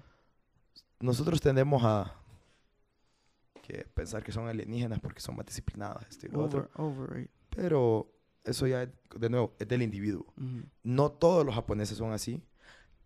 El promedio lo es. O sea, la mayoría de la gente sí lo es. Ujú. Pero siempre hay individuos que no lo son. Ujú. No todo el mundo es súper ordenado. No todo el mundo es súper disciplinado. No todo el mundo... No, no, nada que ver. Ahí hay excepciones. Pero la norma sí es así. Y bueno, si vos querés ser así, ten- tenés que tomar la decisión diaria de poner un estándar más alto en tu vida como hondureño y se- seguir lo que tenés que hacer. Ujú. Ese es el detalle. Es, es una decisión constante, continua, que nunca va a parar. Todos los días de tu vida vas a tener que decidir ser disciplinado, ser una buena persona, ser lo mejor que puedas ser. Todos los días. Si vas a la barra, rapidito te descarrilas. Ujú.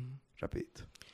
Y estando allá, llegaste a sentir tal vez ah, nostalgia o, o a extrañar ya sea la cultura, la familia. Sentiste bastante el peso de pues el estar lejos de lo que conoces, de a los que conoces. Eh, sentís que no es para cualquiera. Sentís que hay personas que eso los puede llegar a doblegar o sentís que es eh, gajes del oficio, es parte de, pero que se puede, es bearable, o sea, se, se puede, se puede manejar. Perdón. Em, esa también es una pregunta bien complicada de, de contestar porque, de nuevo, depende del individuo. He conocido gente que uno diría, uy, esta persona va a triunfar afuera. Y todo lo contrario. Y he conocido gente que yo digo, esta persona se va a morir en otro país y todo lo contrario. Por eso es que es imposible decir, porque cada caso, el individuo varía demasiado. Muchas variables, decir, vos Sí. a tomar en cuenta. Sí, el- el- el- cada persona toma decisiones que, que a veces van en contra de la personalidad de uno mismo. Pero es, es eso, es una cuestión de decisión a, a la, a la hora de la hora. Y si vos decidís dar lo mejor y adaptarte, lo vas a hacer. Si vos decidís, yo soy quien soy y ellos se tienen que adaptar a mí, bueno, Pero estando vos como Juan Carlos Ávila, estando allá en Taiwán, ¿llegaste a sentir soledad o llegaste a estar en momentos en los cuales extrañabas tu cultura, extrañabas a tu gente o momentos difíciles así emocionalmente, mentalmente, en los cuales te viste desafiado? claro que sí, Sí. claro que sí. ¿Qué es de las mayores trampas que te juega tu propia mente estando allá en cuanto a ese aspecto? Creo que no, no sé si ya es de la mente en, en este aspecto, es, es más cómo te sentís en momentos difíciles. Porque hay, hay dificultades. Hay momentos en los cuales sentís que it's overwhelming, it's too much, I cannot handle this. Y no tengo a mi gente, no tengo quien me apoye. Entonces, hay momentos en los cuales sentís que necesitas que alguien te apoye. Y extrañas la familia que, que siempre te va a apoyar, tus amigos que siempre te van a apoyar, etc. Pero you're alone en ese momento. Y tenés que ver cómo lo haces. Entonces sí, es, hay, hay cierta nostalgia y hay gente que no la puede manejar y por eso es que se regresan inmediatamente.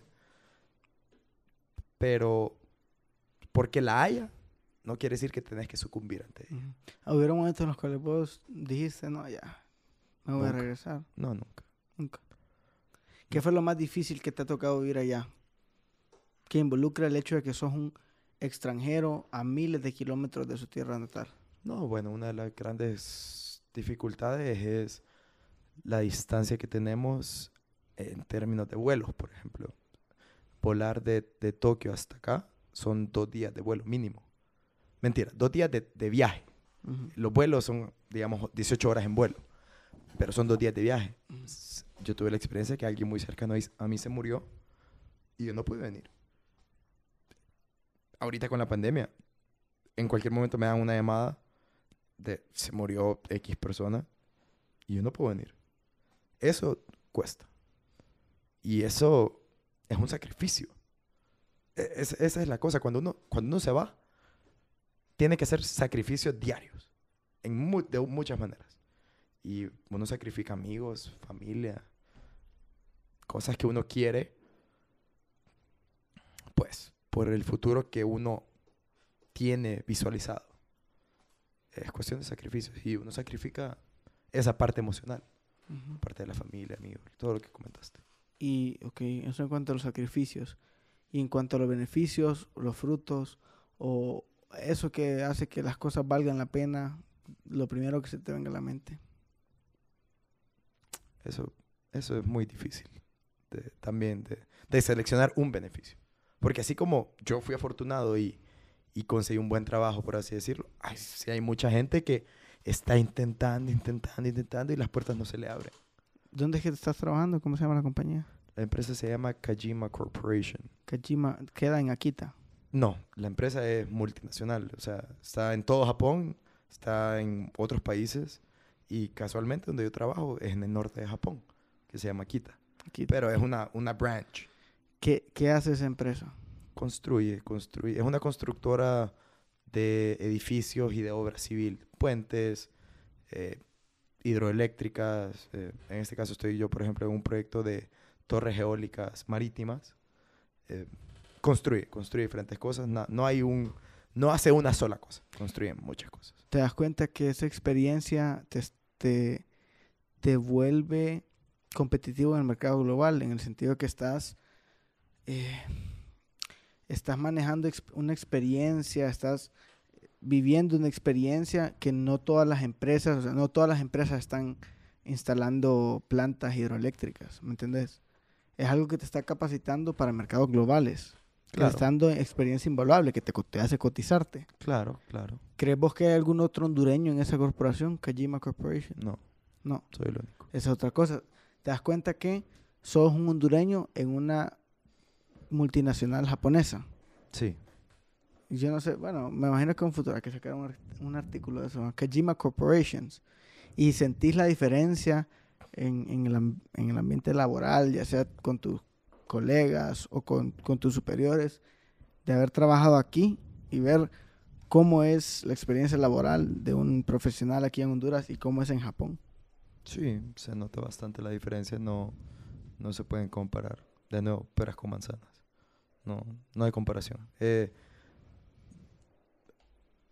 mm, es, son muchas variables las que hay.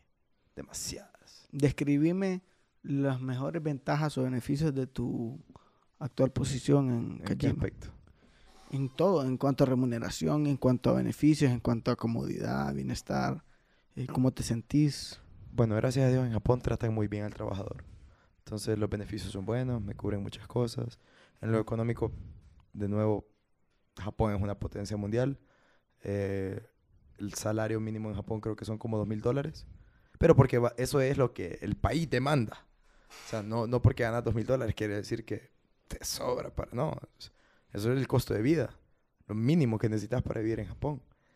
Eh, me pagan bien, sí, me- no te voy a dar el dato, pero me pagan bien, eso, eso lo sé, me lo han dicho. Y los beneficios en general son muy buenos. Es una corporación gigantesca, tiene cientos de miles de empleados. Entonces, tienen mucho que manejar y tienen mucha diversidad dentro de los mismos proyectos. Es ¿Y hay, latinos ahí? ¿O te relacionas más que nada con japoneses? latinos, por lo menos yo no he conocido. Em, pueda que hayan, puede ser que hayan, pero no los conozco. Kajima, si no me equivoco, tiene subsidiarias en, en Estados Unidos. Y es probable que ahí haya mexicanos trabajando, por ejemplo, o latinos. Pero en Japón no he, no he escuchado, no me han comentado. Entonces no sé. ¿Cómo se llama la empresa para la cual trabaja tu esposa, Azaria? La de ella se llama Ando Hasama Corporation. Ando Hasama. Y esa se dedica a También construcción. construcción. Sí. Son fuertes las empresas constructoras en Japón. Son muy buenas. Son muy buenas. y son proyectos multimillonarios, ¿verdad? Mul- Infraestructura. sí. Son grotescos. Y en cuanto a vivir, la diferencia entre vivir en Taiwán y Japón, ¿se siente la diferencia? en Bastante. sí. Bastante. Pero es que, en mi caso, yo estudié en Tainan. Tainan queda en el sur de Taiwán. Era la antigua capital de Taiwán. Tainan es más cultural, es más silenciosa que otras ciudades de Taiwán. Digamos Taipei. Taipei es como Tokio más o menos. No, no, en, no en magnitud, pero en estilo de vida. Y después de Tainan me mudé a Tokio, donde el- el- la diferencia es abismal. Abismal por la cantidad de gente, por lo que te toma movilizarte, el tiempo que tenés que considerar. Las distancias son enormes. Mm, Tuve una internship antes de los trabajos que tengo que me tocaba commute, eh, tomar el tren por hora y media. Hora y media de commuting. De ida y de regreso. O sea que tres horas de mi día se iban en tren. Solo para llegar al lugar donde tenía que trabajar. Es, ese tipo de cosas es... Y siempre que has trabajado, aún estudiando en Taiwán y en Japón, siempre trabajaste. Sí, sí, sí. ¿Qué sí. trabajos tuviste? Cuando estaba estudiando en Taiwán y en Japón, eh, era maestro de inglés. Eh, me ayudó mucho. Me abrió una cantidad de puertas increíbles. ¿Cuánto te pagan por hora? En Taiwán, asombrosamente, pagaban mejor que en Japón. Ah, En Taiwán pagaban 23 dólares la hora. 23 dólares la hora.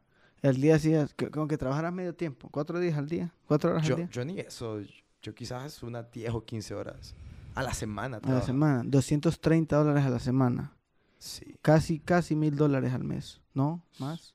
No, por ahí. No, por ahí, casi mil dólares al mes. Sí, por ahí. ¿Y te ajustaba? Mucho más. Eh, hay gente adulta que vive de eso. Y vive de trabajar cuatro horas al día y es suficiente porque hay mucha demanda para Compararía, de se podría comparar, no, no, no, no sé esos datos, se podría comparar el, la calidad de vida de Tainan con la de Tegucigalpa, el costo de vida, Sí. lo que cuesta Eh, en realidad, mil dólares aquí te solventan. en realidad, eh, Tainan me dejó Taiwán me dejó muy, muy sorprendido.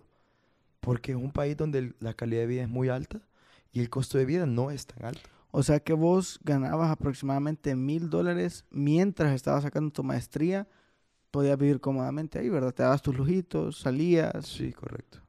Qué excelente. Ese- Yo, yo lo usaba más que nada para viajar.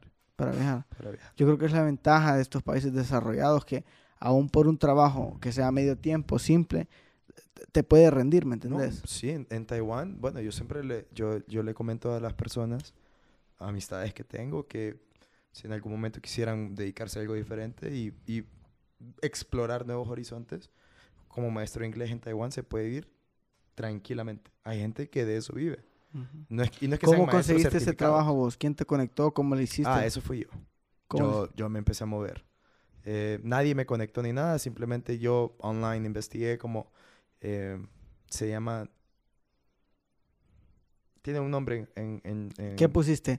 Uh, ¿Jobs in Taiwan o qué? No, no, no, no. eh, como English Learning Centers en Taiwán.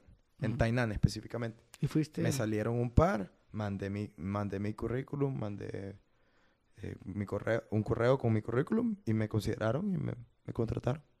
a 23 dólares la hora. Dependía, eso, eso depende. Hay unos que son 20, otros que son 23, otros que son como hasta 30. ¿Y cuántas horas te daban al día, prox, o a la semana? Había lugares que querían que trabajaras cuatro horas diarias mínimo. Eh, eso era mucho para mí, no podía. Había otros lugares que simplemente te daban dos horas diarias. ¿Y el módulo era por semestre o trimestre en Taiwán? Semestre. ¿Cuántas clases al semestre? De 4 a 6. Ellos no te 4 a re- 6. O sea que era cargado. Sí, es que, el, digamos, vos recibías clase un día a la semana, tres horas. Solo esa clase tenías. Un día a la semana, tres horas. Pero el contenido de la clase era bien cargado. Entonces, después de la clase tenías que ir, estudiar, repasar esto y lo otro y lo otro. Para ¿Qué? llegar entendido a la próxima clase. Es más autodidacta que el pregrado. Claro que sí. Mucho más. Es más, yo, yo, el, el maestro es un facilitador. El maestro no, ellos llegan, te- el primer día te dan, miren, este, esta es nuestra agenda, esto es lo que vamos a cubrir cada día, estas son las fechas importantes que recuerden, tienen que entregar tal cosa, tal cosa, tal cosa, ahí lo espero. ¿Y qué, qué requisitos, perdón, qué beneficios te incluía esta, esta beca? O sea, ¿cuánto te pagan de tuition? ¿Qué porcentaje y cuánto representa ese porcentaje en términos, en términos monetarios? ¿Te daban uh, living expenses? Uh, ¿qué, ¿Qué pagabas de tu bolsa? ¿Qué, ¿Qué salía de ellos? ¿Todo? ¿Qué era ese todo? O sea, incluye comida, esto. En, en Taiwán, la beca cubre todo, básicamente. Todo a un nivel, como te digo, de subsistir. Ellos pagan la tuition de la universidad. Me daban un allowance de. 500 dólares al mes. Y... Más lo que vos ganabas trabajando. Sí. Pucha, nos tuvo que haber mandado las remesas aquí, este, ajá. Mm. Sí, y bueno, las mandé. Y mm, aparte me dan el dormitorio de la universidad.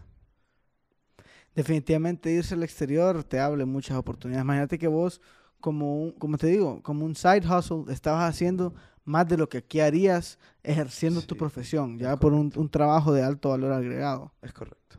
Eso es lo triste, ¿verdad? Y Muy obviamente triste. vivir en condiciones distintas, porque imagino que es un país más avanzado que, Mucho que más. Honduras. mucho más. La gente muy educada. Eso, eso, es- eso es algo bien, bien interesante de los países asiáticos, que independientemente de los niveles de, de riqueza del país, hay mucha educación. Entonces la gente está muy bien educada, desde los rangos, desde las clases socioeconómicas más bajas hasta las más altas. Entonces no se nota una gran diferencia entre uno y otro. Sí Te- la hay, pero no se nota tanto. ¿Te piden algún requisito en cuanto a tu promedio académico para aplicar y mantener algún promedio estando ya en la universidad? La beca sí.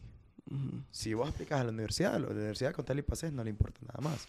Pero la beca sí te exige un promedio de 80% mínimo, eh, índice de graduación de 80% mínimo, y tiene como ciertas penalizaciones si, por ejemplo, faltas a clases o perdés una clase, ese tipo de cosas, pasa. ¿Qué promedio te piden mantener? 80 mínimo. También dentro de la universidad. No, es que la universidad no pide nada, la universidad aquí solo espera que pases. Eso a la universidad no le importa. Cuando pega la pandemia del COVID, vos estabas en Japón, ¿verdad? Sí. Sacando tu, tu maestría. Venías empezando, la- no, no habías ni empezado la maestría. No, ya la había empezado, llevamos como seis meses. Sí, vos la empezaste en septiembre de 2019. Agosto, Agosto de 2019. correcto. Y la pandemia vino más o menos en marzo, ¿verdad? En Ajá, Japón pegó en marzo. Marzo. ¿Cómo viviste el, el coronavirus en Fue Japón? horrible, fue horrible esa experiencia. Me imagino que todo el mundo pasó por ¿Qué hizo mismo. Japón? Nada drástico, la verdad. En, en Japón la gente es muy educada, la gente sigue mucho lo que el gobierno pide. Entonces el gobierno pidió que todo el mundo se restringiera de salir, que cada quien en sus casas, tomando las precauciones necesarias y eso fue lo que la gente hizo. Y hubo eh, esta crisis de pánico, hubo esa cultura de miedo. Interesantemente, eh, no, interesantemente la hubo, pero lo que me pareció interesante fue que se fueron como locos a comprar papel higiénico. Todo igual que aquí.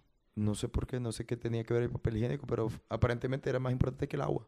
Creo que es de las peores cosas eh, con las cuales te podrías quedar. Sin, sin embargo, Sin- no lo comprendo porque en Japón los inodoros tienen smart ah, toilet caps. Te lavan el... Sí, y eso es cultura asiática. En, en parte, en muchos países no se utiliza el papel higiénico, se utiliza Eso. agua Y en algunos lugares la mano. Por ejemplo, en Indonesia, la mano izquierda es lo que utilizan para limpiarse. y, no, es- y no estoy El ano, Sí, sí, utilizan agua y la mano izquierda. a mano izquierda. Sí. Entonces, uh, se, se, se embarran todo, lo botan y después se lavan. Creo que es la mano. Es una de las dos manos, eh, obviamente. Eh, creo que es la mano izquierda la que utilizan. ¿Y qué país? Indonesia. Y cuando vos fuiste al baño en Indonesia, ¿cómo lo hiciste? Tenías ¿Cómo que, que cómo lo hice? tenías que llevar tu papel ahí, porque si, si se lavan así... Ah, yo nunca fui a Indonesia. ¿No fuiste al baño en Indonesia? No. ¿No es que nunca fui a Indonesia. ¿Y cómo sabes que se lavan con la izquierda? Porque tengo muchos conocidos indoneses que me han contado cómo es la cosa allá. Entonces, con tu novia, actual esposa, vos te vas a Taiwán y ella estaba en Japón. Hay una diferencia aproximadamente de que dos horas en avión. Dos horas y media. Ok. ¿Cuántos años estuvieron así? Dos años. Dos años. ¿Hubo una diferencia Japón-Tegucigalpa, Japón-Taiwán en cuanto a su relación? ¿Se hizo más difícil? ¿Más fácil? Mucho más fácil, la verdad, porque estábamos acostumbrados a vernos una vez al año. Un mes al año. Se miraban. Después de que yo me mudo a Taiwán, ella comenzó a ir a Japón, ve, a, a Taiwán una vez cada tres meses. Yo iba a veces a, a Japón cada seis meses. Eh, cualquier cosita que, cualquier tiempito que dispusiéramos, íbamos porque viajar es relativamente barato. Me costaba 150 dólares un pasaje aéreo. Ya estando en Japón, pues el costo de vida es mucho más alto que en Taiwán, entonces no podía andar despifarrando, pero yo me quedaba con ella. Y, y eso por lo menos me hacía ahorrar en hoteles y cosas así. Lo mismo ella conmigo. Mm. Ella no se podía quedar en mi, en mi apartamento porque era un student dorm, pero rentábamos Airbnbs cuando ella iba. Eso, entonces pasamos de vernos un mes al año a una vez cinco días cada tres meses. ¿Cuánto tiempo estuvieron sin verse en definitiva? Ella se va de Japón. ¿Cuánto tiempo está pasa hasta el reencuentro, que se vuelven a ver físicamente? Ya viviendo en el mismo país o cerca. No, ella se va a Japón, ¿verdad?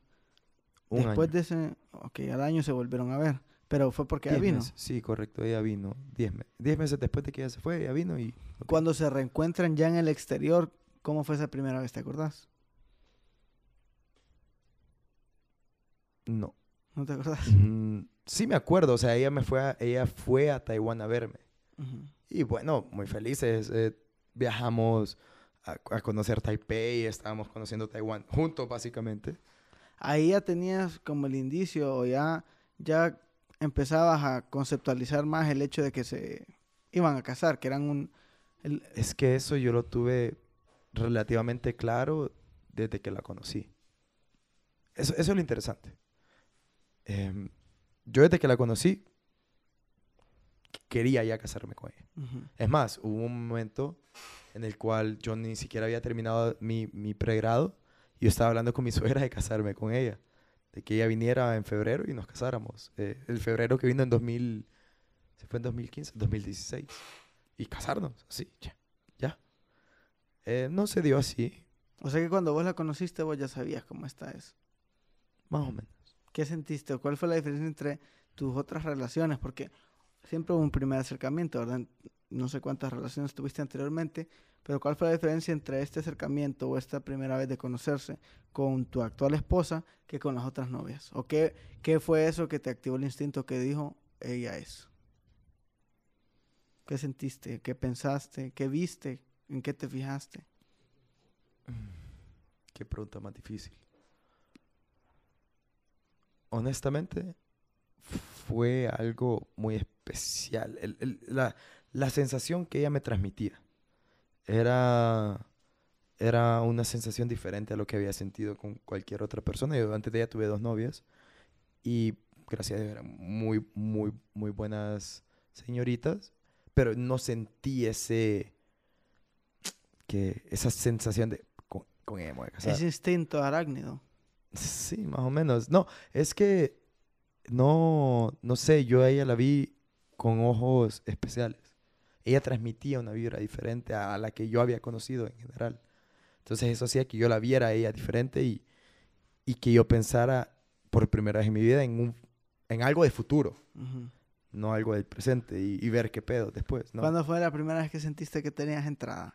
Yo sé que se eh, ella y vos se conocieron porque ella iba a dar una charla para becario, ¿verdad? Era una becaria de Japón. No, no, no, no, no. no. Ella fue a dar una charla sobre su research topic en Arizona. Unitec tiene un programa con la Universidad de Arizona que permite que un estudiante se vaya eh, durante el summer, tres meses, a hacer su research.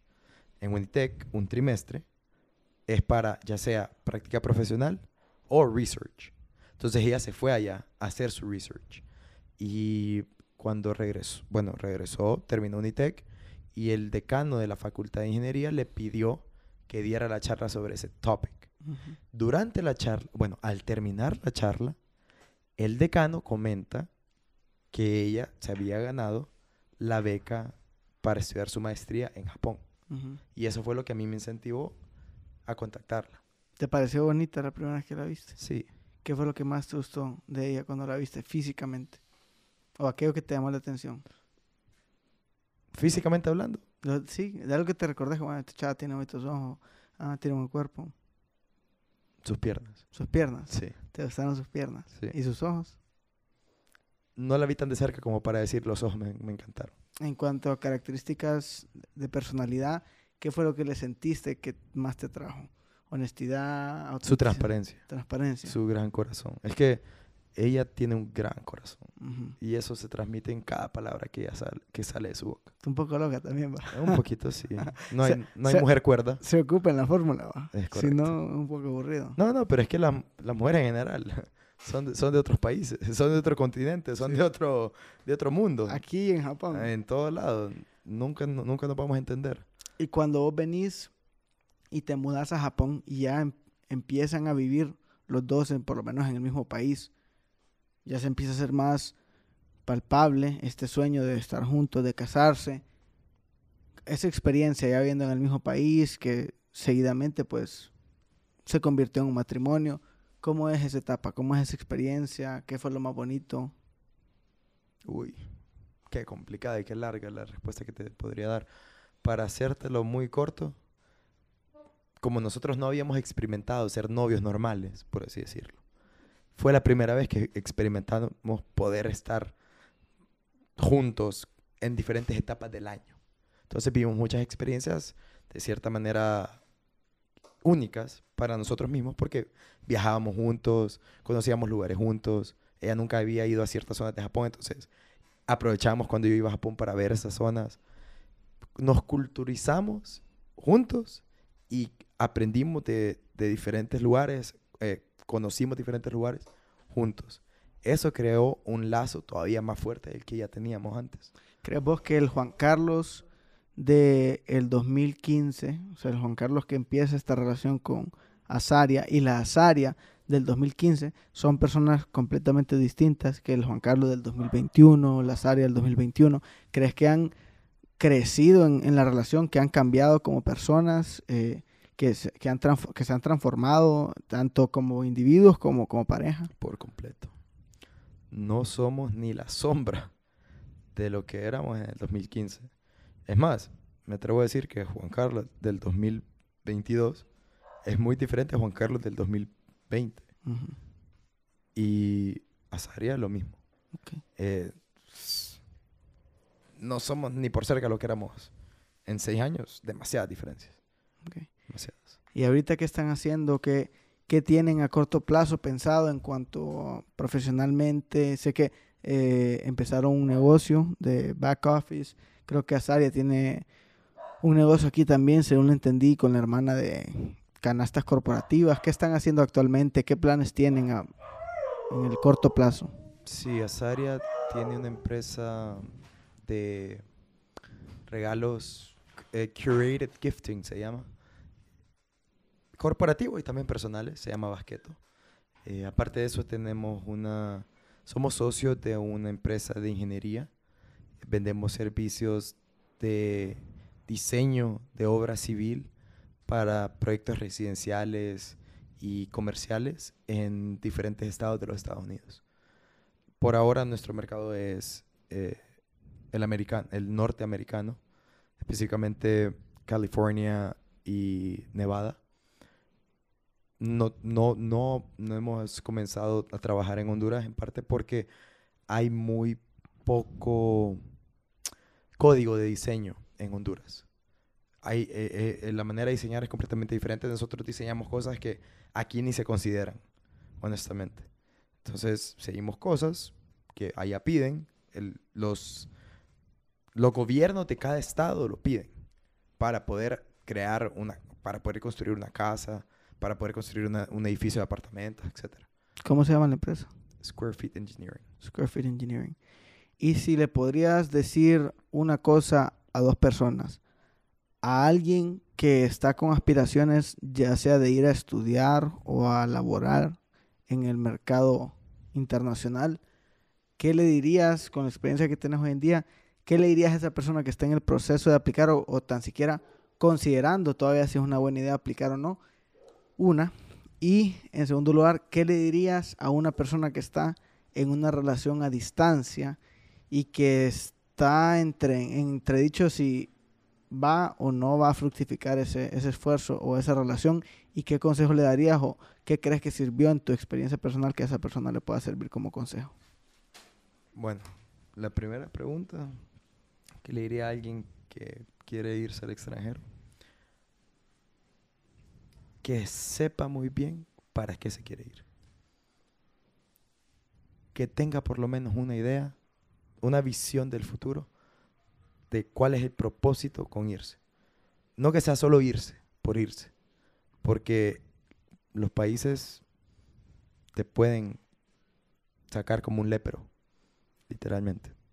Tienes que estar bien claro qué es lo que querés y por qué lo querés, para poder sobrellevar los momentos difíciles que lo van a ver. Entonces, cualquier persona que se quiera ir, independientemente de dónde sea, que esté clara por qué lo está haciendo. En mi caso, como comenté, lo mío era un, motor fuerte, que era mi, mi mujer.